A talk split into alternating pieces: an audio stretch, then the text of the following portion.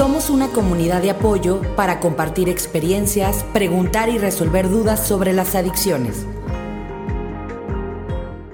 Hola, bienvenidos a Yo Dependo Podcast. Desde la productora de Closer Network, bueno, hoy tenemos eh, un gran invitado, muy esperado, el doctor Luis Fernando Delgado Navarro. Él es psicoterapeuta gestal integrativo por la Escuela Gestal Viva en Puebla, discípulo de Claudio Naranjo. Qué bárbaro nos, nos estás apantallando con este maestro, ¿eh? De verdad. Instructor de Enea, eres instructor de Enneagrama, manejo de emociones en base al Enneagrama, manejo de duelos con musicoterapia, estudios en terapia psicocorporal y terapia breve estratégica especialista en adicciones y relaciones tóxicas, experiencia en trastornos alimenticios, en centros de rehabilitación, alcoholismo, drogadicción, ludopatía y vigorexia. Farmacodependencia con más de 800 casos de éxito. Eh, bueno, pues eh, en, en podcasts anteriores habíamos platicado con la doctora psicóloga Mariana Flint el peligro de un adicto y, que lo mediquen mal, ¿verdad? Que, no vaya con un especialista en adicciones. Hoy aquí el, doctor nos, nos está haciendo el regalo de, de, de, pues seguir ahondando en esto, que hay tantas dudas y tantos espacios tan pequeños, tantas líneas tan delgadas que, que, se pueden cruzar y que a veces un trabajo de mucho tiempo, de mucho sacrificio, de mucha entrega de un adicto en recuperación por, por, eh, caer, por caer con un médico en algún accidente, le recetan X medicina y no los, los médicos no preguntan este, preguntan si tienes, ¿cuál es su historial? ¿Tiene cáncer? ¿Tiene diabetes? ¿Diabetes en su familia? Pero no te preguntan, ¿tienen adicciones en su familia? ¿O usted es adicto? No te lo preguntan. Entonces, eso queremos que nuestra comunidad lo tenga muy claro, muy claro. Y aquí, bueno, Luis Fernando, nos vas a hacer el favor de platicarnos. Eh, nuestro podcast es El peligro de automedicarse también. Entonces, tanto el automedicarse como que te mediquen mal, como no decir tu realidad, o también puede ser una persona que no sabe si, si, tengo yo algún, si te causa alguna sensación. Dice una vez en las reacciones secundarias, ¿verdad? De los medicamentos, pero no, pero no te pones a, a hacerles caso, ¿no? De que dices, bueno, a lo mejor yo me está dando taquicardia, me voy a, voy a dejar a interrumpir, voy a hablarle al doctor, ¿verdad? A tener responsabilidad sobre mi vida. Y muchas veces ni se leen, ni se leen las, las reacciones secundarias. Ni los leen, exactamente. Yo creo que aquí me encanta tu currículum. Este, aparte te quiero comentar y le quiero comentar a, a nuestra comunidad. Esto de manejar las adicciones, lo hemos hablado en nuestros podcasts, desde el conocimiento de quién eres con Enneagrama. O sea, es otro rollo. Entonces, bueno, pues te dejo, te dejo el micrófono. Muchas gracias, Mónica. Bueno, pues aquí me, bueno, me encantó que me invitaras. Muchísimas gracias. hombre, gracias a ti. Y con esto de la automedicación, fíjate, lo que, lo que veo muy, muy frecuente es de que todo el mundo toma las pastillas para todo, ¿no? Es decir, me duele la cabeza, tengo dolor muscular, tengo gripe, y pues me echo, me echo la pastillita que me recetó la vecina, de la que siempre me ha funcionado, la que veo en un comercial, ¿no? Y todo el mundo llega a ingerir algún medicamento de forma, se podría decir, nociva. Aquí, ¿qué es lo importante? La automedicación es yo tomar un medicamento sin ninguna supervisión médica, ni preguntar al médico, ni darle un seguimiento. ¿Cuáles son los principales problemas de automedicarme? En primera, no sé si lo que me estoy tomando es realmente para el problema que necesito o si lo que me estoy tomando me va a servir nada más para tapar un síntoma de una enfermedad mayor, ¿no? Entonces lo que yo empiezo a tomar se convierte en algo recurrente, por ejemplo. Ah, no, pues es que como yo siempre tengo acidez, no voy a hablar de sustancias ni de medicamentos para no entrar en conflicto. No, aquí no, no hay gran conflicto, y, si hay alguno que tengas que mencionar, pues menciónalo, porque este, a veces la gente necesita también saberlo, ¿no? bueno, por ejemplo, si yo tengo acidez, bueno, que ya, ya me, me tomo la ranitidina o el omeprazol o el pantoprazol y todo este tipo de medicamentos, que son muy comunes. No tienen absolutamente nada de malo los medicamentos. El problema es, tengo yo problema de acidez y tomo ranitidina. Ya no me sirvió, voy por el omeprazol. Ya no me sirvió, voy por el pantoprazol. Y estoy tomando pantoprazol a lo mejor unas cuatro o cinco veces al mes. Ahí el problema no es la acidez. En primera es la forma en que como, la forma en que yo ingiero los alimentos, lo que yo estoy comiendo y lo principal, que puede ser un problema gástrico que ya tengo desde hace tiempo, ¿no? Y no se trata el problema como tal. Aquí los medicamentos que se utilizan más son los analgésicos, ¿no? Para el dolor de cabeza, el dolor muscular, etcétera. ¿Qué nos puede provocar un analgésico? Primero, son problemas gástricos, nos puede eh, provocar sangrado intestinal y hasta problemas renales. Y no sabemos. Porque, por ejemplo, me tocó un paciente que consumía cristal, o sea, adicto que consumía cristal y tomó también este paracetamol. Y de forma, pues de forma desmedida, porque le daban las crudas, lo que le decía él, le daba dolor de cabeza, ¿no? Ahorita tiene daño renal y ya es o sea, insalvable, ¿no? Sus riñones ya funcionan al 5%. Para darnos una idea, es nosotros también no sabemos este, cómo consumimos los medicamentos porque no tenemos una orientación médica y eso es súper importante. Algo que estoy hablando de un medicamento que hasta echamos carrilla que el Seguro Social lo da para todo, el paracetamol, puede provocar problemas renales siempre y cuando se combine con las sustancias adecuadas, ¿no? Los antibióticos, ¿qué es lo que está pasando ahorita, ¿no? En el mundo.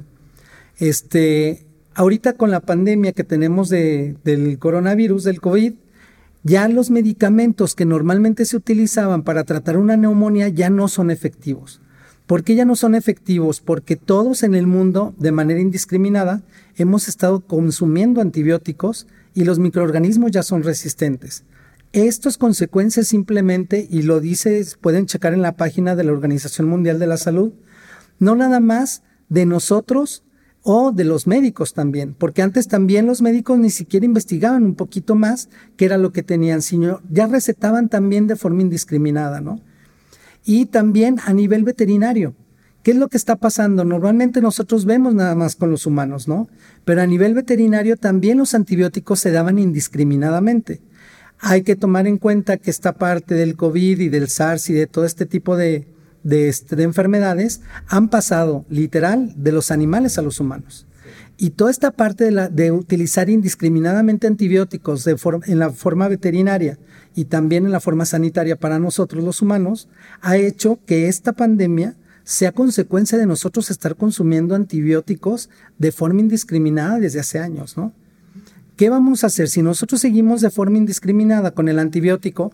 Si yo tengo una gripa y tomo un antibiótico, no va, no va, no va a hacer nada, porque no es una enfermedad literal de bacterias.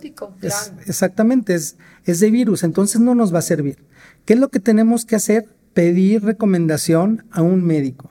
No porque me, porque me quedó una cajita con tres este, antibióticos, me los echo y luego, ay, no, ya se me olvidó, ya me siento bien, porque esto es lo que causa una resistencia, ¿no? Cuando son recetadas de forma adecuada, si yo no me termino el tratamiento como dice el médico, también es una automedicación irresponsable, porque yo estoy suspendiendo un tratamiento en donde el microorganismo que tenga se va a hacer resistente y va a evitar que yo me alivie, ¿no? y además que cuando vuelva a tomar el medicamento ya, no va a tener la misma eficacia. ¿Qué es lo que está pasando? Y hay que verlo hasta de manera económica en el bolsillo, ¿no? Si antes el antibiótico me costaba 100 pesos, ahorita voy a tener que comprar antibióticos de 400, 800 pesos porque los antiguos ya no sirven. Entonces esto es una evolución nada más por nuestra forma de consumir medicamentos, ¿no? Otros de los, de los medicamentos más utilizados son los antisépticos tópicos, ¿no?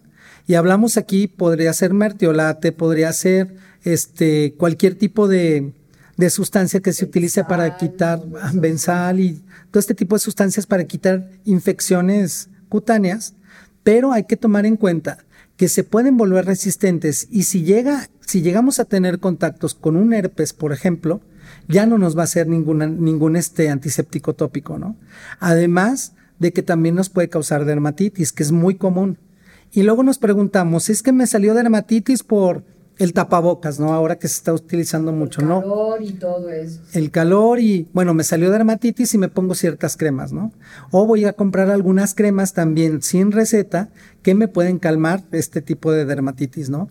Hay que tomar en cuenta que esto que estamos haciendo es hacer resistente a la piel para después, en caso de una infección, nos, va, nos vamos a tener que utilizar antibióticos o medicamentos muchísimo más fuertes. Cortisona. Cortisona para quitarnos una infección que nos podíamos quitar muy sencillo con la misma pomada que utilizamos hace cinco años, ¿no? Claro. Otra de, la, de, los, de los medicamentos más utilizados son los antiácidos, que provocan normalmente este sangrado o pueden llegar a provocar úlcera, porque claro, si yo tengo mucha acidez me voy a echar dos, ¿no? ¿No? Y es lo que, lo que dicen, no, pues échate dos. Aquí el problema no es echarme uno o echarme dos. Primero no sé qué tipo de acidez tengo si tengo reflujo, si es en la boca del estómago, si es esofagitis o si realmente ya lo tengo en el intestino, ¿no? Entonces hay que ir viendo qué es lo que me puede ir sirviendo. Yo sí les recomiendo que siempre vayan con su médico, porque si no sabemos qué tipo de acidez tenemos, podemos provocar literal una lesión mayor con el mismo antiácido, ¿no? Otros de los medicamentos más utilizados son los laxantes. Aquí hay que tomar en cuenta, ¿qué pasa? Bueno, pues que se me antojó el pozole, me eché tres platos de pozole y ya estoy llenísimo y como no quiero engordar, me echo un laxante, ¿no? O me he hecho, he oído mucho de la semilla de Brasil, que también todos los medicamentos hay que tomar en cuenta que vienen de la naturaleza. Entonces, cualquier hierba medicinal también debe ser utilizada con prescripción médica o con orientación médica. Entonces, que me voy a echar el laxante, me voy a echar este, la semilla de Brasil o cualquier cosa que sirva para, para desechar lo que ya me comí. Nada más hay que pensar esto. ¿Qué está pasando conmigo? Que tuve que ingerir tres platos de pozole por no ver la ansiedad que tengo y luego ya estoy con la parte en donde quiero remedio rápido. Aguas, este es el primer foco de una adicción. El primer foco de una adicción es la intolerancia a la frustración, ¿no? Entonces, sí es como ir viendo qué es lo que voy haciendo con cada medicamento, ¿no? Aquí, el uso de medicamentos indiscriminados, primero nos va a dar por, por consecuencia toxicidad. Cualquier sustancia que yo ingiera ajena al cuerpo es una sustancia ajena. Entonces, con un antiácido, con un paracetamol, con cualquier sustancia que yo ingiera, puedo tener toxicidad. ¿Qué pasa si yo me tomo, por ejemplo, me tocó un caso de, de un amigo, ni siquiera es adicto, pero que él decía, no, es que yo me tomo el Sedalmer y no sé cuánto. Bueno, pues echaba el Sedalmer porque le, le dolía la cabeza, ¿no? Pero le di un paro respiratorio y le pregunto, bueno, ¿qué pasó?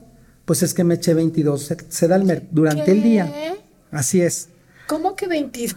se tomó 22 Sedalmer durante el día. O sea, eh, eh, pausado o ya se quería suicidar o qué? No, pausados, porque no se le quitaba el dolor de cabeza. De alguna manera dicen que cada seis horas, ¿no? dos, pero 22. 22. O sea, que dicen, no, cuatro, seis por dosis, qué barbaridad. Y ahí, y ahí es la parte que le decía, ¿no te has dado cuenta que puedes tener un problema de adicción? No es que yo no tomo, no fumo, no consumo nada, pero la, el simple hecho de pasarse el Sedalmer, ya, o sea, pasarse no el Sedalmer, cualquier pastilla, cualquier píldora, el simple hecho de deglutir, ya puede ser un, un comportamiento que tiene una recompensa, es decir, una gratificación. A ver, explícame muy bien eso, porque yo me tomo unas vitaminas en la mañana y, y, no las soporto, ¿eh?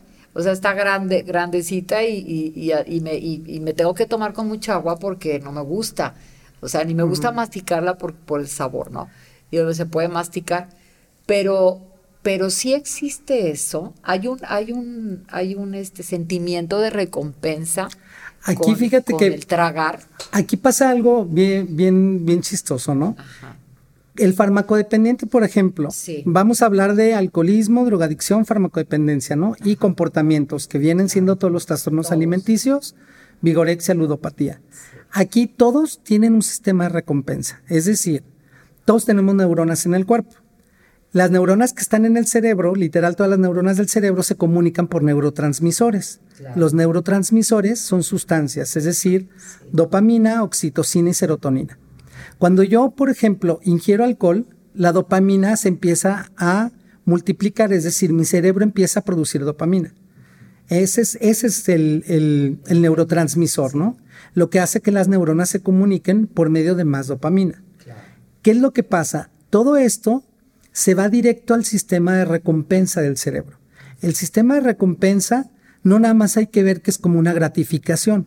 El sistema de recompensa es, es el sistema que tiene el cerebro para yo volver a hacer lo mismo que estoy haciendo. Es decir, se utiliza como el sistema de supervivencia. ¿Qué es lo que tenemos de supervivencia? Tomar agua, este, copular y comer.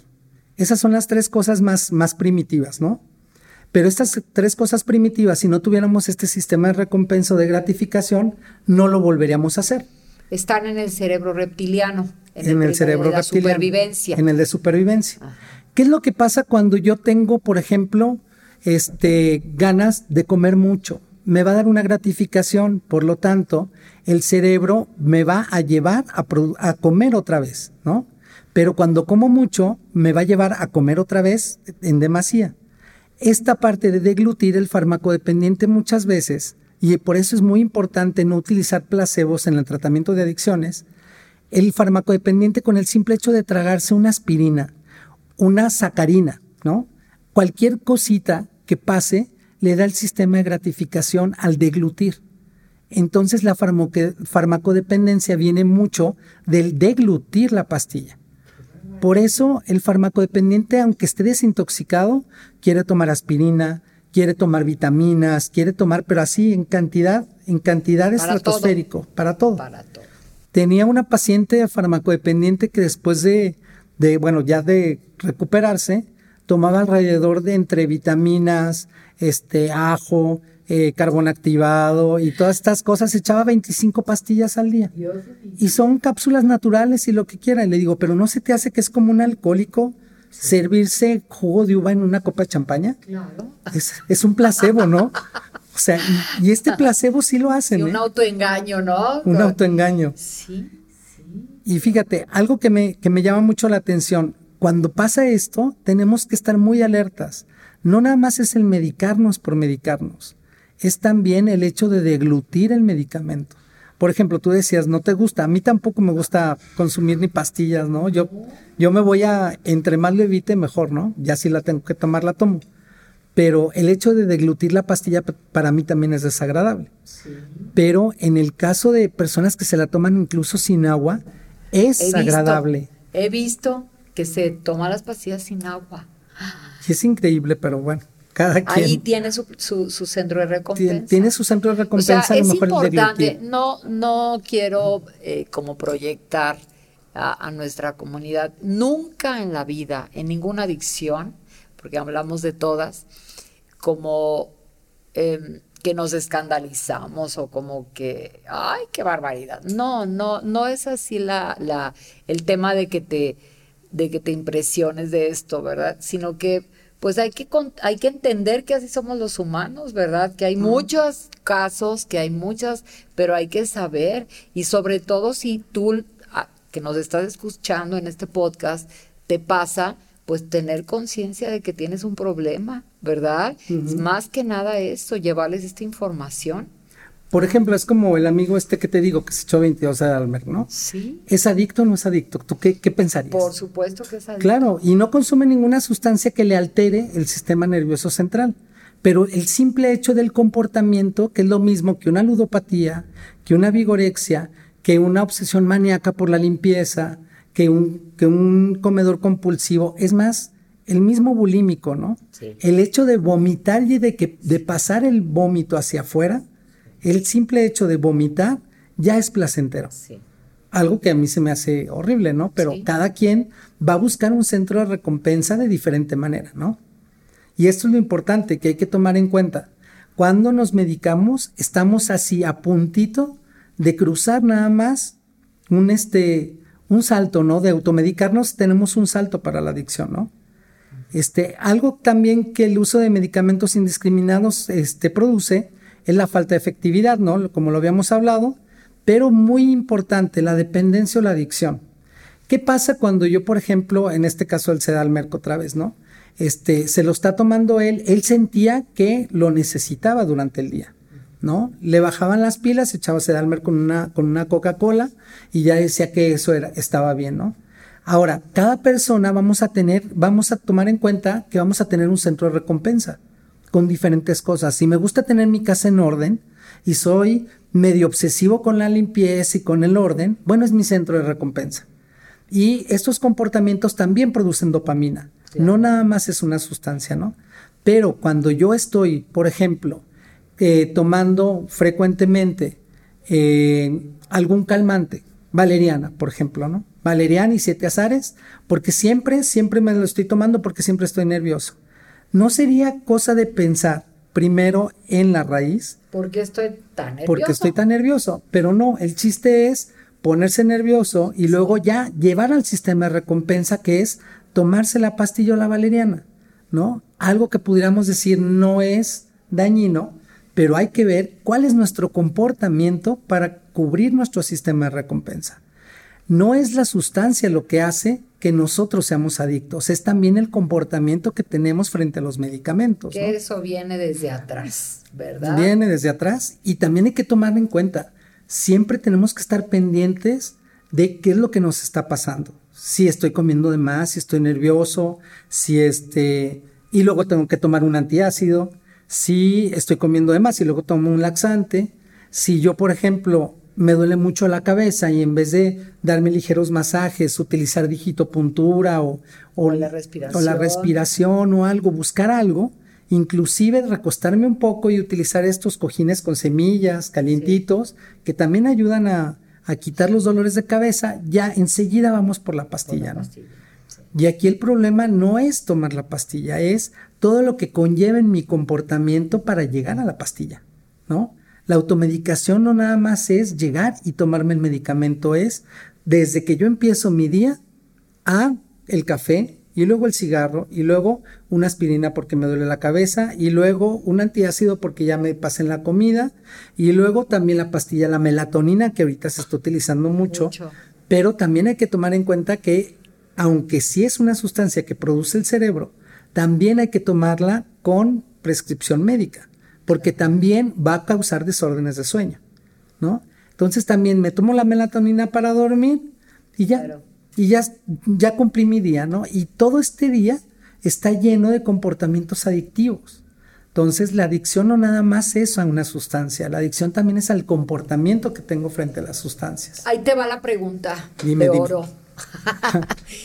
Entonces, corroboramos que el adicto soy yo. Yo soy sí. la persona adicta. Y, por ejemplo, el Sedalmerc, no sé, no he leído yo las indicaciones del SPA. Estamos hablando del Sedalmerc. No esperamos que nos pase ninguna recompensa en la compañía de Sedalmerc, pero estamos hablando de esta sustancia que es para el dolor de cabeza. Creo que no causa adicción, porque hay, hay unos que sí causan adicción, ¿verdad? Ya otros, otros eh, medica medicamentos para el dolor, ¿verdad? Que sí causan adicción.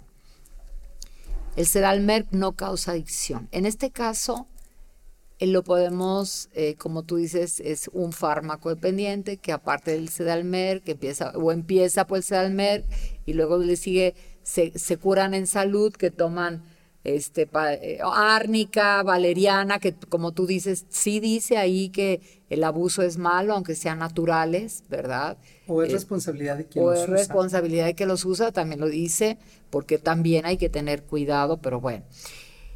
Entonces, el, el, el, hay, hay, hay, este, eh, eh, medicamentos que no causan adicción, pero el que, el, abu el que abusa, el adicto soy yo, uh -huh. ¿verdad? El adicto soy yo. Entonces, eh, eh, qué peligro, qué peligro, ¿verdad? O sea, si, si, si tú te ves a ti mismo que con eh, este, algunos medicamentos que no causan adicción, ah, tengo un patrón de abuso, estoy, tengo una conducta de abuso, ¿cómo me iría con, el, con los que sí causan adicción? Que ya nos fuéramos a benzodiazepinas, pues ya ya se enganchan ¿no? las personas. Hay que tomar, bueno, ahorita más adelante voy a hablar de qué es lo que hay que tomar en cuenta para tomar medicamentos, porque también aquí es bien importante. Todos vamos a necesitar en algún momento medicamento, pero todos estamos a una línea pequeña de volvernos adictos. ¿Cómo se ha tratado? Se ha tratado el tema de la adicción como un tema tabú, ¿no? Es decir, los adictos no tienen voluntad, este, es falta de moral, son personas que no se pueden controlar, ¿cómo? Si, si, si se puede. Sí se puede, mientras el sistema de recompensas no esté tan arraigado. Y esto es bien importante. El sistema de recompensas se arraiga con un hábito. Es decir, como cuando vamos conduciendo, ¿no? De repente vamos, llegamos a la casa y decimos, ay, ¿cómo llegué aquí de hace tres cuadras que ni me acuerdo cómo llegué, ¿no? Porque es un hábito, es decir, el cuerpo ya lo hace en automático. Las drogas, el alcohol, los fármacos ya lo hacen en automático. Tenía una paciente que llegaba a consumir veintitantas este, benzodiazepinas durante el día, ¿no?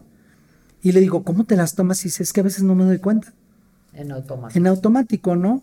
O un comedor compulsivo que le pregunto, bueno, ¿y cuánto comiste? Y me dice, me acabé un paquete de pan bimbo. ¿Y cómo? no me di cuenta. Este tipo de cosas ya son formas compulsivas, ¿no? Hay que tomar en cuenta que tenemos que ver los fármacos como, como lo que son fármacos, son drogas. Cualquier droga que actúe en el sistema nervioso central es adictiva. Cualquier droga que no actúe en el sistema nervioso es una sustancia ajena. Ahora, en el sistema nervioso central de qué estamos hablando, los opioides, el fentanilo, estamos hablando de las benzodiazepinas, este, todo lo que actúa en literal antipsicóticos, antidepresivos, actúan en el sistema nervioso central, son adictivos. Totalmente. Aunque hay algunas sustancias que no causan adicción física, como por ejemplo la floxetina, que es un antidepresivo, sí, causa adicción psicológica y emocional. ahorita está muy de moda. Sí, la floxetina. mucha gente que toma floxetina. Y de forma indiscriminada. Sí. Por ejemplo, me ha tocado. No me la debo de quitar y es que luego también es, lo que pasa, ¿no? Les dan la recomendación, toma floxetina porque te veo deprimido, ¿no? Nada más porque estoy triste el día de hoy. Ah, ya estoy deprimido, ¿no? Entonces me dan el medicamento o alguien me recomienda el medicamento y todavía me dice, no, además de que te lo tienes que tomar, no lo puedes dejar. Sí, no, no lo puedes dejar porque te va peor. Te, va peor. Te trae después eh, instintos suicidas y todo ese tipo de conductas y lo dejas después de un año qué barbaridad, entonces ya, ya valiste. Y aquí, y aquí la cosa es que también hay que tener supervisión para irlo dejando. Yo lo que veo con mis pacientes es irlo dejando de forma paulatina, ¿no? Y esto es bien importante. Si vamos empezando una vez a la, digo, una vez diaria, bueno, vamos a hacer un día sí, un día no, luego un día sí, dos no, y luego un día sí, tres no, y así para que se vaya quitando la, este, bueno, la, lo que es el hábito, ¿no? Al medicamento. Pero también tiene que ser con un médico porque las reacciones que yo he visto de los farmacodependientes cuando dejan las sustancias ha sido paro respiratorio, ha sido literal como demencia senil, delirium tremens, he visto que inclusive se les traba la lengua, se enchuecan así de completamente las manos hacia adentro. ¿Los antidepresivos? Cuando se les quitan los antidepresivos, ah, cuando se les quitan este, los ansiolíticos o las benzodiazepinas, cuando se desintoxica el fármaco dependiente. Por eso sí es bien importante también que no se tomen medicamentos y menos que se quiten a menos que no sea con supervisión médica, ¿no? Eso también es bien importante. Como la cortisona, ¿verdad? Que en alguna crisis eh, que la ocupas verdaderamente para una neumonía o para un cuadro, eh, un cuadro eh, grave, infeccioso. Tampoco te la pueden quitar de un día para otro, ¿verdad? No, porque, también puede causar las reacciones secundarias de las que hablamos, también pueden ser muy fuertes, ¿no? Exactamente. Por ejemplo, también del, del uso de medicamentos hay que tomar en cuenta si no se enmascaran los síntomas y lo que, lo que decíamos ahorita, ¿no? ¿Cuáles son las reacciones adversas o los efectos secundarios de cada medicamento? Todos, si ustedes agarran cualquier medicamento, todos, absolutamente todos tienen efectos secundarios. No hay ninguno que diga sin efectos secundarios. No. No, tiene cualquier cosa, ponen inclusive... Hasta los dulces, el azúcar saturada tiene efectos secundarios, ¿verdad? Y también el azúcar tiene su sistema de recompensa. Por supuesto. Entonces, por eso la gratificación y por eso tan difícil dejar el azúcar también, ¿no? Entonces, ¿qué pasa? que si nosotros vemos las reacciones secundarias o los efectos secundarios, tenemos que tomarlos en cuenta porque pueden ser que nosotros seamos el 1 sobre 10 millones. Es decir, muchas veces son muy pocas las, las probabilidades, pero si yo soy el 1 entre 10 millones, cae la casualidad de que puedo tener paro respiratorio, urticaria o algo, un cuadro más grave que por no atenderlo a tiempo puedo llegar a dar al hospital o, morir, ¿no? Y como son también sustancias ajenas al cuerpo, también pueden producir, producir alergias en cualquier momento de la vida. Si yo tomaba paracetamol y luego después de 10 años tomo paracetamol y, este, y me causa cualquier reacción adversa, tengo que darme cuenta que también puede ser por el medicamento. Por eso la automedicación es tan peligrosa, ¿no? Otra de las, de las partes que hay que ver es el consumo de alcohol u otras sustancias combinadas con medicamentos. Cuando hablo de otras sustancias no significa drogas.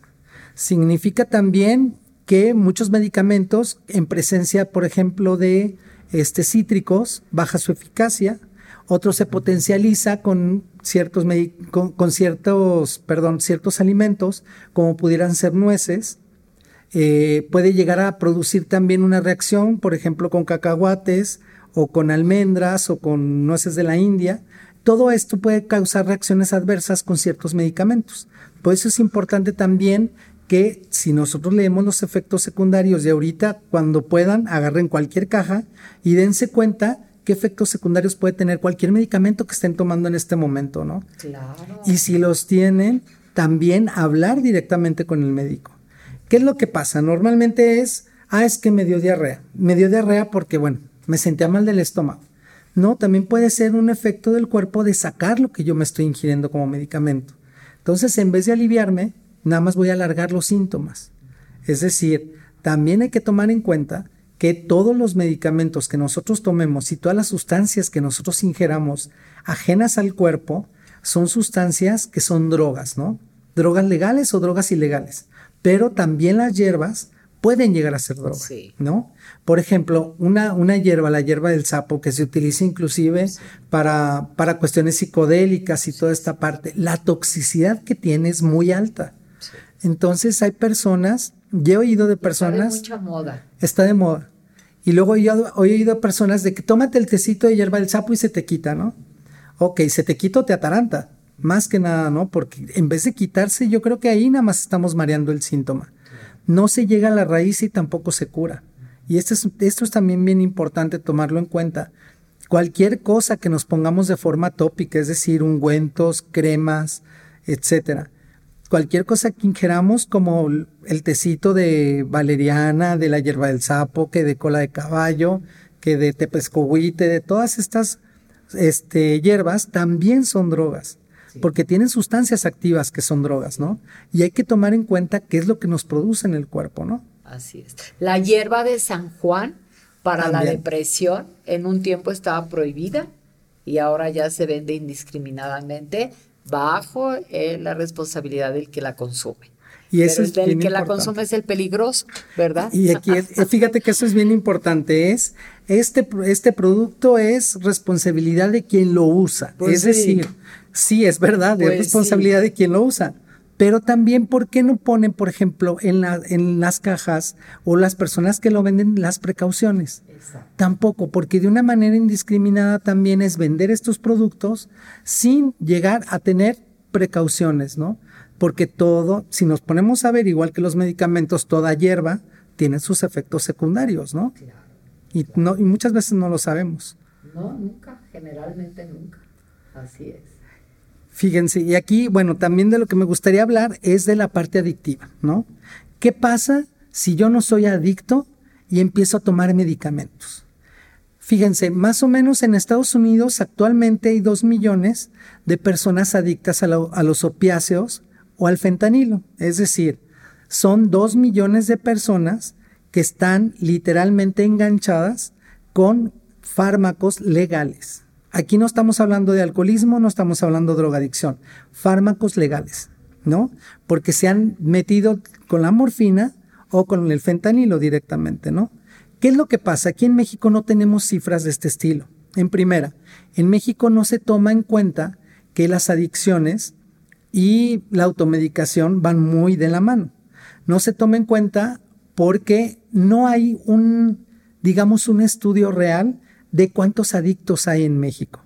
Si nosotros tomamos las cifras europeas, el 20% de los europeos son vulnerables a tener adicción y el 30% son adictos, ¿no? Es decir, hay 30% de adictos y 20% más que pudiera tener problemas de adicción. ¿Qué pasa? Si nosotros nos ponemos a ver dentro de nuestra sociedad, aquí no hay un estudio real, pero estamos hablando que de 100 personas, 3 pudieran ser adictas. Y cuando hablo adictas no hablo a sustancias, hablo a comportamientos, ¿no? ¿Cuántas personas es que es obsesivo con la limpieza, todo su closet lo tiene por colores, este, es que es bien maníaco, como que de repente se le va el avión y explota. También a estas emociones y a los problemas también nos volvemos adictos. Al drama. Al drama. Entonces, ¿qué pasa? Si vamos sobre, esta, sobre este tenor, hay que tomar en cuenta que nosotros podemos ser ese 3, 30% o ese 20% de personas vulnerables. Si nosotros consumimos medicamentos indiscriminadamente, estamos un paso, ¿no? ¿Qué es lo que nosotros tenemos que tomar en cuenta? Primero, cuando nosotros vamos al personal médico, tenemos que decirle qué sustancia este, estamos tomando. Sustancia hablo. Hay ciertos medicamentos que no se pueden tomar con vitaminas. Algo bien sencillo, ¿no? Si yo tomo vitaminas y no le digo al doctor que estoy tomando vitaminas, bueno, pues algo está pasando, ¿no? No estoy siendo honesto con, con, mi doctor. Pero también el personal médico también no es del todo consciente que hay muchas personas adictas. Por ejemplo, que era lo que te comentaba este, ahorita al llegar, ¿no? Un paciente en donde ya tenía 3, 4 años eh, adicto al cristal, ya 3, 4 años limpio, se cae y le inyectan tramadol en urgencias porque, bueno, tenía un dolor muy fuerte en, en la cadera y cuando, cuando llega terapia dice, yo me muero de ganas de consumir, estoy temblando porque quiero consumir. ¿Qué es lo que pasa? Algo tan sencillo como es una caída y el no decir que soy adicto o que tengo problemas de adicción hace que tenga una recaída en automático. Por supuesto. Y ahí también el familiar, porque puedes llegar inconsciente a lo mejor una caída, un accidente, un choque, pero el familiar tiene que decírselos ¿verdad? Oiga, lo va a recibir urgencias, es adicto. Algo tan sencillo. No le vayan a poner tramadol, ¿verdad? Tiene que haber alguna otra manera este, para no causar esta recaída tan dramática que los puede llevar a la muerte, ¿verdad? Y a las familias otra vez a vivir lo mismo. Y a vivir lo mismo, exacto. Es una responsabilidad familiar, ¿verdad? La adicción es una responsabilidad familiar. Pues, híjole, ¿Qué, qué, qué, más, qué, cómo, qué más quieres? Este, Fíjate, aquí algo que me llama mucho la atención, por ejemplo, ¿qué pasa si yo, yo como persona, no hablemos de adictos, hablemos de una persona normal, va con, un, con una amiga y le dice, no, pues sabes que es que estoy muy triste, se me murió mi mamá y este, traigo pues toda la parte del duelo, no, pues te recomiendo, sabes qué? que vayas con un psiquiatra porque a lo mejor estás deprimido. Bueno, entonces el psiquiatra, bajo el cuadro que ve, dice, bueno, pues sí, tiene que tomar terapia, le voy a dar unas pastillas. Aquí vamos la primera, ¿no? Le da una pastilla y la persona dice, bueno, sí, ya no voy a terapia, ya me dieron mi pastilla. la pastillita. Entonces, como es el resultado rápido, hay que tomar en cuenta que el ser humano de por sí es intolerante a la frustración. Estamos acostumbrados a obtener lo que queremos. Por lo tanto, no nos gusta sentirnos mal. Un proceso de duelo es también sentirnos tristes, sentirnos enojados, tener miedo. Pasar este, todo el proceso de duelo. todo el proceso, tener culpa, todo al mismo tiempo, ¿no? La frustración, todo. creemos que nos estamos volviendo locos cuando nos pasa algo muy fuerte, ¿no? Pero en vez de quedarnos un poquito a ver qué es lo que nos quiere enseñar nuestro sistema psíquico, lo que queremos es quitarnos de golpe el dolor. o la incomodidad. Ya no hablemos ni siquiera de dolor. Muchas veces es una incomodidad lo que nos queremos quitar. Entonces, ¿qué pasa? Estoy medio nervioso, voy por los ansiolíticos. Estoy medio triste, voy por un antidepresivo. ¿Y qué pasa si yo, por ejemplo, estoy medio lleno, voy por un laxante? Estoy medio gordo, pues me he hecho las pastillas también para quitar el hambre, el Redotex que estuvo muy de moda entre las chavitas. Está ahorita todavía, ¿eh? Y el Redotex algo que me llama la atención es es de las drogas más peligrosas. Es, es literal, es una anfetamina que está literal relacionada con el cristal. Hay que tomar en cuenta que muchos adictos al cristal empiezan a consumir cristal para quitarse esas ganas de comer. Así es. Muchas jovencitas que han recurrido a nuestra comunidad están desesperadas porque iniciaron para adelgazar en la secundaria el cristal y lo lograron, pero ya con esta adicción tremenda han llegado a las clínicas hechas un esqueleto. Sí. ¿Verdad? Y luego, bueno, el rebote, aparte dijeras, bueno, ya, ya, ya lo dejaron, ya, ya se rehabilitaron. No, esto es para toda la vida, van a ser adictas, van a tener recaídas y aparte destruye el metabolismo. Todas las personas que conocemos cuando de los 60, de los 50 que abusaron porque estuvo muy de moda, creo que lo vendían hasta sin receta médica, este rebotaron son unas gordas tremendas, este, de mi edad así ahorita, y, y, y, y, espantosas, ¿no? Entonces, hay que tener todo eso en cuenta, ¿no? Eh, o sea, todo eso que tú estás diciendo es parte de la vida, se te va a morir alguien, te vas a... Claro que hay dramas tremendos, ¿verdad? Que sí necesitarías ayuda, pero primero vete escalonando con el psicólogo, ¿verdad? O sea no tampoco nada más con el sacerdote, habrá unos muy buenos que te pueden, una guía espiritual que te puede ayudar y, te puede ayudar mucho, la yoga, hay muchos caminos, hay muchos caminos y hay, hay, hay para todos los colores, pero un psicólogo te puede ayudar mucho, alguien que te ayude a manejar tus emociones, no tienes que irte a medicar inmediatamente. Fíjate, y, qué bueno que comentas esto porque es muy importante ver, vernos primero de forma integral, ¿no? Sí. Si a mí me pasa un evento, voy a necesitar primero que mis personas más allegadas me escuchen, sí. ¿no? Entonces mi círculo más allegado es que me escuchen. ¿Qué pasa con personas que tristemente están muy solas? No tienen quien los escuche. Entonces muchas veces ves a señoras o a señores mayores, y esto es muy triste, diciéndoles toda su vida la del oxo. Y literal, ¿eh? diciéndoles toda su vida la del Oxxo. Sí, al que, al que pase. Y el del Oxxo le da una recomendación X, Ajá. ¿no? Pero no está teniendo una ayuda. Aquí la forma de ver es, ok, si mi círculo es pequeño, no tengo ayuda, necesito buscar la ayuda de alguien que me acompañe. Un terapeuta, un psicólogo, es una persona que acompaña. Exacto. No que dice qué es lo que tiene que hacer. Ni tiene varita mágica. Tampoco. Pero te acompaña, te ayuda a el, el sacar el sacar todo esto que te está volviendo loco, te abre porque todos tenemos una sabiduría interna, ¿verdad? Lo vamos a resolver de forma diferente cada quien, pero ir con una persona profesional que hasta te haga las preguntas indicadas. ¿Verdad? Que no te mande el del oxo con el brujo, con el de la limpia, con el que te soba, con el que te desgracia más. Exactamente. Con la vidente de la tele, etcétera. Pero, por ejemplo, algo que yo siempre les digo a mis pacientes, ¿no? Es que ustedes saben, ustedes tienen el mapa, yo nada más tengo la lamparita. Exacto. Yo voy, yo voy como terapeuta literal, echando luz al camino para que no te caigas. Exacto. Pero yo no sé a dónde voy ni tengo el mapa. Entonces, yo al decirte qué es lo que necesitas hacer, es una forma irresponsable. Exacto. La forma responsable, inclusive si están teniendo ayuda psicológica y el psicólogo les está diciendo qué hacer, aguas ya quiere eh, eh, hacerse adicto al psicólogo. Exactamente. O el psicólogo quiere sacar ventaja de esa situación. Y, tener también ahí a todos durante, durante tres años, ¿no? Y la ¿Cuánto, es el tiempo? A ver, pues cuéntanos que tú trabajas con una persona, este, porque ahorita nos vas a dejar tus datos para, para, para nuestra comunidad. ¿Cuánto es más o menos un tiempo razonable que uno tiene que ir con un psicólogo como tú? Por ejemplo, yo les recomiendo que el primer mes vayan una vez a la semana y luego lo alarguemos una vez cada 15 días. El primer mes. Ajá. Esto los próximos cuatro o cinco meses cada 15 días. Si vemos que vamos avanzando, nada más es seguimiento una vez al mes. Y depende del problema, ya vamos a ir viendo si se, si, se si se regresa a tomar más frecuencia, dependiendo de lo que vaya viviendo.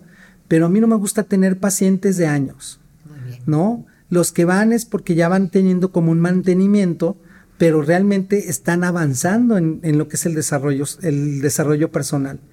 No es ir al psicólogo por un problema, porque ahí se trata el problema. Se trata de ir al psicólogo para tener refuerzos para afrontar los problemas yo solo. Exacto. Entonces, la parte importante, si nosotros fuéramos al psicólogo de una manera en donde yo estoy bien, pero quiero conocerme más, me va a ayudar a tener todas las herramientas a que si yo tengo un problema, yo ya lo sé afrontar solo. Claro. No caigo tan fácil, ¿no? Entonces yo hablo de que a lo mejor, por ejemplo, en el caso de, adicciones, de adicciones o relaciones tóxicas, a lo mejor se alarga un poquito más. Es decir, en vez de el primer mes, una vez a la semana, a lo mejor son los tres, cuatro primeros meses, una vez a la semana, dependiendo de la gravedad, y luego irlos alargando, ¿no? Ahora hay que tomar en cuenta, en el caso de relaciones tóxicas y en el caso de adictos, hay que tomar en cuenta que sí son mantenimientos de por vida. No que tengamos que estar con el psicólogo toda la vida. Pero es una enfermedad. Pero es una enfermedad incurable. Que, sí tenemos que tratarla, ¿no? Por ejemplo, yo cuando tengo adictos que ya, que ya van bien, van una vez al mes o van una vez cada dos meses, nada más como para dar mantenimiento a esta parte, ¿no? Que se va trabando.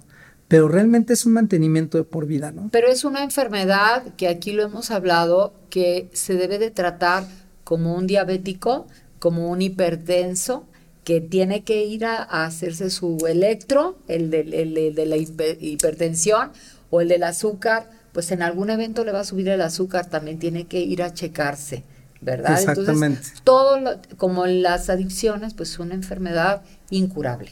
Entonces hay que, hay que estar dándole mantenimiento precisamente para evitar las recaídas. Y también hay que tomar en cuenta que son, que son enfermedades crónicas, es decir, crónicas, cuando hablamos de crónicas es de que va a tener ciertos síntomas en donde se vuelven a manifestar. Estos ciertos síntomas son como puede ser la intolerancia, puede ser el mal carácter que le decimos, ¿no? Puede ser también los problemas que nos ocasionemos con pareja o con hijos, los problemas que nos ocasionemos en el trabajo. Porque fíjate, hablando del sistema de recompensas, el adicto lo que hace es provocar este tipo de problemas para tener el pretexto para volver a consumir. Bueno, ahora hablando de, fármaco, de, fármacos y de farmacodependencia también, ¿qué es lo que pasa? Inclusive una persona que no es adicta a los fármacos, si yo estoy acostumbrado a tomarme la aspirina todos los días porque me duele la cabeza, mi organismo va a producir el dolor de cabeza para tomarme la aspirina. Entonces, no es el hecho de tomar la aspirina para quitar el dolor de cabeza. El hecho es que la persona ya formó una dependencia psicológica la aspirina, que no es, no hay una dependencia como tal, pero sí es psicológica, y voy a provocar mi dolor de cabeza para ingerir el medicamento. Este tipo de, de, comportamientos son los que hace que nos, que podamos ser adictos todos, ¿no? Y hay que tomarlos en cuenta y hay que tomarlos como foco rojo. Ahora, ¿qué tengo que hacer yo para saber qué tomar. Primero tengo que ver los síntomas. ¿Qué síntomas tengo? Si es una acidez común y corriente, es, ok, me puedo tomar el antiácido, no quiere decir que no puedan tomar nada, ¿no? Me puedo tomar el antiácido y ver cuál es la reacción con el antiácido. Si me voy a, a tomar el antiácido tres veces por semana, ya hay algo mal, ¿no? Si me voy a tomar el antiácido muy seguido, también hay algo que no está funcionando tengo que cambiar mi alimentación o también ver un doctor, ¿no? Si yo tengo dolor de cabeza y es muy recurrente, hay que tomar en cuenta que hay desde tumores, puede ser también eh, signos o indicios de una embolia, y también tengo que tomarlo en cuenta para no estar tomando medicamento que puede hacer que una simple aspirina me provoque una trombosis, ¿no? Porque algo tan sencillo es, hay que tomar en cuenta que la aspirina no nada más es un analgésico, también diluye la sangre y también produce, produce ciertos, ciertos efectos en el cuerpo, ¿no? Entonces hay que, hay que ver los síntomas. Segundo, hay que ver la tolerancia al dolor que yo tengo. Y tolerancia al dolor es, muchas veces hay, y especialmente las mujeres tienen muchísimo más tolerancia al dolor que los hombres, ¿no? Los hombres tenemos una tolerancia mínima, cualquier cosita y ya, ya repelamos. Pero la tolerancia al dolor hay que tomarla en cuenta, y no hablo nada más de la física hablo de la tolerancia emocional. Cuando yo aguanto mucho, por ejemplo, el sentirme mal, todos los síntomas se van a tener que agravar para yo darme cuenta que tengo una enfermedad. También hay que tomar en cuenta esto. Para también tomar medicamentos tengo que tomar en cuenta mi obsesión o si he tenido este o si hay una predisposición a efectos maníacos, ¿no? ¿Qué quiere decir esto? Es que me gusta que siempre esté la casa impecable y cualquier morusita me pongo como loco. Este tipo de efectos ya es un indicio de que pudiera haber una adicción sin sustancias, es decir, a comportamientos. Tengo que darme cuenta también que llegando un medicamento que me actúe directamente al sistema nervioso central, como una benzodiazepina para calmar mi ansiedad, porque tuve un efecto, por ejemplo, me ha tocado mucho que en los velorios, ¿no? Échate, échate la, clonazepam, échate un Valium para que te relajes, para que estés bien. ¿Qué es lo que pasa? La persona está dopada, no vive un velorio, no vive un entierro, no vive un duelo, y luego cuando sale de ahí, empieza a tener la parte en donde no sé si fue realidad o no. Y esto causa muchísimos problemas también. Hay que tomarlo en cuenta para medicar a las personas en tiempos de crisis, ¿no? Claro, por supuesto. Hay, que tomar en cuenta también cuáles son los síntomas recurrentes que yo tengo. Este, si, como decía, no, si la gastritis es muy seguido, pero también cuáles son las enfermedades preexistentes en la familia. Si en la familia casi, casi siempre ha habido, por ejemplo, este, dolores de cabeza, hay que tomarlo en cuenta que también es familiar y también hay que decírselo al médico, ¿no? Y por último, hay que tomar en cuenta también si consumimos cualquier tipo de sustancias. Es importantísimo decirle al médico qué es lo que nosotros estamos consumiendo desde vitaminas, la hierba del sapo, la hierba de San Juan, este, la árnica, todo esto que tomamos para ver qué reacciones pudieran ser, pudieran ser este, eh, digo, que, qué medicamentos pudieran hacer reacción con lo que estoy tomando, ¿no? Y también darnos cuenta que todas las sustancias ajenas al cuerpo pueden llegar a producir adicción psicológica o física. Con eso nos dices todo, psicológica o física, ¿verdad? Algo me, más. Me gustaría, fíjate, me gustaría nada más terminar con algo que me encantó, ¿no? Sí. Que dice amores que curan. Mirar fijamente a los ojos de tu amante o abrazarle no solo resulta romántico, también puede ser un antídoto contra problemas con la ansiedad, la fobia social o la esquizofrenia. La oxitocina, más conocida como la hormona del amor, es una sustancia cerebral con un papel decisivo en el enamoramiento, el orgasmo o el amor por los hijos. En los humanos se libera con un abrazo, una simple caricia, un beso o mirando los ojos de un ser querido. También forma parte de un ciclo de respuesta sexual y aumenta con el consumo de dulces y chocolate. Aunque lo realmente importante, según el psiquiatra de la Universidad de California, Kai McDonald, es que actúa sobre la amígdala, el centro emocional del cerebro que controla respuestas como el pánico o la ira. Estudios previos demuestran que administrando oxitocina por vía nasal a individuos sanos se reduce la activación de circuitos cerebrales vinculados al miedo, aumenta el contacto visual con otras personas y se incrementa la confianza y la generosidad, explica el investigador. Por eso McDonald sugiere que esta hormona podría ayudar a tratar ciertos trastornos psiquiátricos que afectan al comportamiento social como la esquizofrenia, el autismo, la ansiedad o la fobia social. La oxitocina se produce con el ejercicio, se produce platicando con gente que queremos y se produce con los abrazos. Algo tan sencillo es lo que ahorita está revolucionando para no utilizar fármacos, para enfermedades muy fuertes.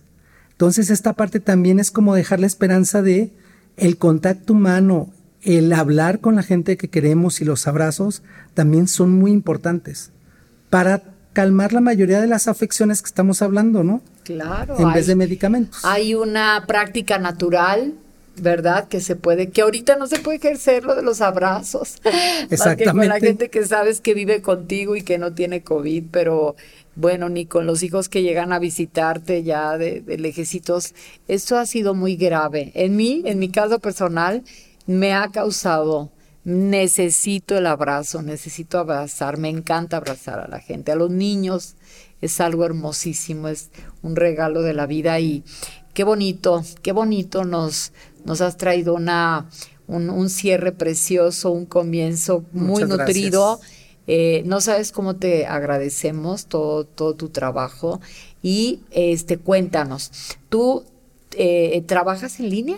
¿Das trabajo en línea, también? Sí, trabajo en línea desde hace varios años. Por el COVID, y ya desde hace varios años. Desde hace varios años tengo pacientes también en el extranjero. Trabajo en línea este, tengo mi consultorio también ahí en Casa del Alma, en, en Boulevard Palmas, 433 en la Colonia Hervide. Qué bien. Y pues ahora sí que en línea, es videollamada por teléfono, por todos los medios que se puedan. Por todas las plataformas de Zoom, de todas las que hay ya para... Perfecto, eso es muy importante. En los gráficos de nuestro podcast va a salir tu correo electrónico, tu teléfono. Para que te contacten. Pues estamos muy contentos con todo lo que hoy nos, nos regalaste pero no te vamos a dejar ir porque me interesaría muchísimo abordar otro tema, este de las parejas tóxicas, se me hace todo, todo lo que tú, todo el conocimiento que tú tienes, pues va de la mano, ¿verdad? De donde empieza una adicción, sigue relacionándote mal, sigue creciendo este problema y bueno, pues yo creo que tienes mucho material, has estudiado de verdad con lo, yo, yo veo muy, muy integrado, hasta eres psicoterapeuta gestal integrativo. O hay sea, que integrar, hay que integrar. Hay que integrar, o sea, me encantó todo lo que, lo que, lo que tú traes y, y pues le damos muchas gracias a, a, a, la gente que nos contactó contigo. Muchas este, gracias. Porque pues sabe el valor que tú tienes y muy recomendado aquí en la ciudad. Y bueno, pues muchísimas gracias, Luis Gracias a ti por invitarme, Mónica. Y espero que aceptes una próxima invitación. Claro que sí, porque creo que también es muy importante claro. saber cómo relacionarse después de, que empiece una recuperación. Ya está antes. Sí. Y saber cómo llegar. Porque hay adictos a las, a las adicciones, a las personas tóxicas y a todos estos problemas, ¿verdad? Que no, como tú dijiste, no nada más son este, la, la ingesta, sino la de, las dependencias, la codependencia. ¿verdad? Todo eso va. Pues muchas gracias. Gracias. Agradecemos a nuestra comunidad el habernos eh, seguido este día y les recordamos que nos sigan en Facebook, en Instagram para ver nuestras publicaciones diarias. Y me despido, como siempre, con mi mejor vibra.